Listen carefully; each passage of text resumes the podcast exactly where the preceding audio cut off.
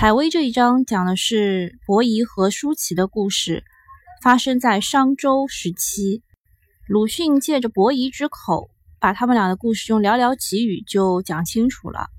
伯夷说，他们俩原是辽西的孤竹君的儿子，伯夷是老大，舒淇是老三。父亲说，在日元时要传位给老三的，日元大概是死前吧。父亲说，死前要传位给老三，但是一到死后，老三却一定要向他让，就是老三要把位子让让给老大。那老大要遵父命，省得麻烦，就逃走了。不料老三也逃走了，两人在路上遇见，便一同来找西伯文王，进了养老堂。又不料现在的周王竟已成弑君起来，所以只好不食周礼，逃上首阳山吃野菜活命。这其实就是伯夷和舒淇两个人的故事了。先是两个人推位让国，就是推过来推过去，这个国王谁都不想当。接着呢是扣马而谏，拉着现在周武王的马，不让他去伐纣。第三个呢就是耻食周栗啊，就是因为周武王是以臣弑君，所以他们就不吃周国的粮食。就这三件事情，那鲁迅是怎么写的呢？超级搞笑。一开始呢就是伯夷和舒淇在养老堂当中的对话，各种各样呢都提到不合先王的规矩。伯夷和舒淇两个人啊，他们的概念就是规矩重于泰山。在文章当中最搞笑的一件事情呢，就是对时间的刻画，它都是以烙饼来算的。文章当中提到啊，进来的烙饼一天一天的小下去了，看来却也要却也像要出事情。然后呢，又提到了各种各样的烙饼，人家提到时间呢，都会说一盏茶的功夫，或者是一炷香的时间。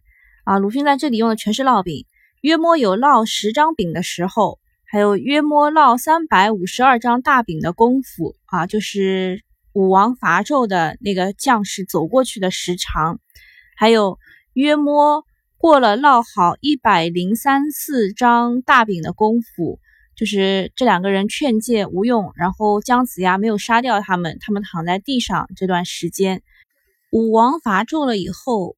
伯夷和舒淇呢，因为周文王肯养老，所以才能住在养老堂里。他们也不太出去，只能够听别人聊。据说周武王已经打了胜仗，而且商纣王死了，他的两个小老婆早已经也通通吊死了。说一个叫妲己的狐狸精，只有两只脚变不成人样，便用布条子裹起来。这里呢，可能是讽刺裹小脚的事情。这两个人为什么不识周礼呢？呃，听一下他们对话啊！不料竟全改了文王的规矩，你瞧吧，不但不孝，也不仁。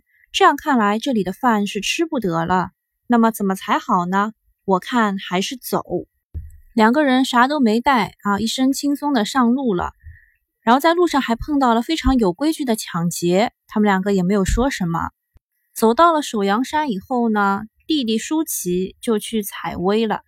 薇菜在《诗经》当中说是野豌豆，在《史记》当中说是蕨菜，反正就是在三四月生长，绵延到五月份就没有了。伯夷在别人叫他老叫花子的时候，就说了一下他们的身世，就是他们两个怎么样推位让国，然后怎么样去劝诫武王不要去伐纣，然后又是怎么样不食周礼。后来呢，来了一个女人，说普天之下莫非王土。你们在吃的威，难道就不是我们圣上的吗？他们两个听得清清楚楚，所以就只能饿死了。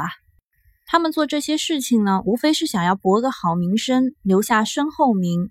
但是鲁迅却不想让他们如愿。那一位女人叫做阿金姐，她并不以为伯夷和舒淇的死掉是和她有关系的。那这个阿金姐就编了一个故事，说老天爷的心肠是顶好的。老天爷看见他们仨赖快要饿死了，就吩咐母鹿用他的奶去喂他们。可是那个老三得寸进尺，喝了鹿奶还不够，心里想着这鹿这么胖，杀它来吃，味道一定是不坏的。那个母鹿啊是通灵的它知道了人的心思立刻一溜烟的就逃走了。老天爷也讨厌他们贪嘴叫母鹿从此不要去了。本来的君子仁义被这个女人呢说成是贪心贪嘴。在历史上呢伯夷和叔齐可以说是得人求人留下了身后名。但是在鲁迅的故事新编当中他们留下了是恶名。所以啊鲁迅还是很会讽刺的。这篇文章写于一九三五年十二月份。今天就到这里啦拜拜。